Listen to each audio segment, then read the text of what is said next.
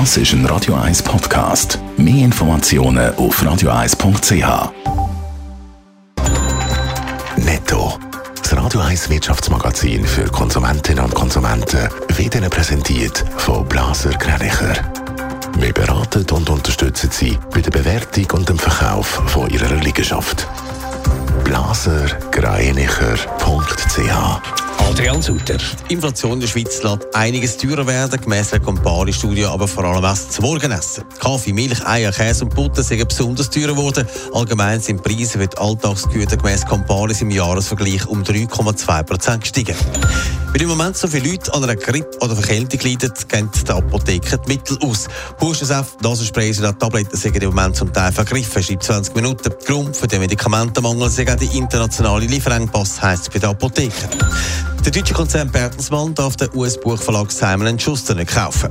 Der 2 Milliarden Deal ist jetzt fix Platz, nachdem das Gericht schon vor ein paar Wochen den Deal hat stoppen die neueste Arbeitnehmerbefragung von der Gewerkschaft Travail Suisse zeigt, im Großen und Ganzen sind die Schweizerinnen und Schweizer zufrieden beim Arbeiten. Adrian Sutter, es gibt aber einen Punkt, der negativ heraussticht. Jawohl, und zwar, es ist ein riesiger Stress. Und der Stress hat bei den Sorgen deutlich die Angst vor dem Arbeitsplatzverlust weggemacht.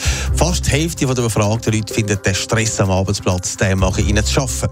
Die Arbeitgeber müssen dringend etwas gegen das Problem unternehmen, fordert der Travail Suisse-Präsident Adrian Wüttrich. Die Forderung geht an die Unternehmen, dass die Arbeitszeiten frühzeitig sollen bekannt gegeben werden dass auch die arbeitnehmende Planungssicherheit kann hergestellt werden Es braucht genug Personal in den Betrieben natürlich. Das ist äh, bei Arbeitskräftemangel natürlich äh, schwierig. Und im weiteren Punkt ist natürlich, dass Pausen können gewährleistet werden dass der Stress entsprechend auch kann bewältigt werden Zudem müssen es den Arbeitnehmern auch mal erlaubt sein, dass sie einfach mal nicht erreichbar sind. Ist es denn so, dass viele müssen rund um die Uhr erreichbar sein Das gibt es immer mehr, dass das auch erwartet wird, obwohl man der gemäss Experten auch ein bisschen selber die Schuld ist zum Teil.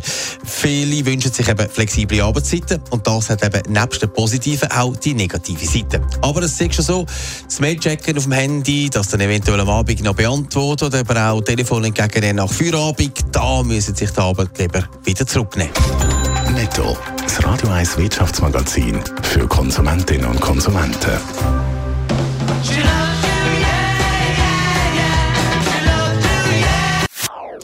Das ist ein Radio 1 Podcast. Mehr Informationen auf radio1.ch.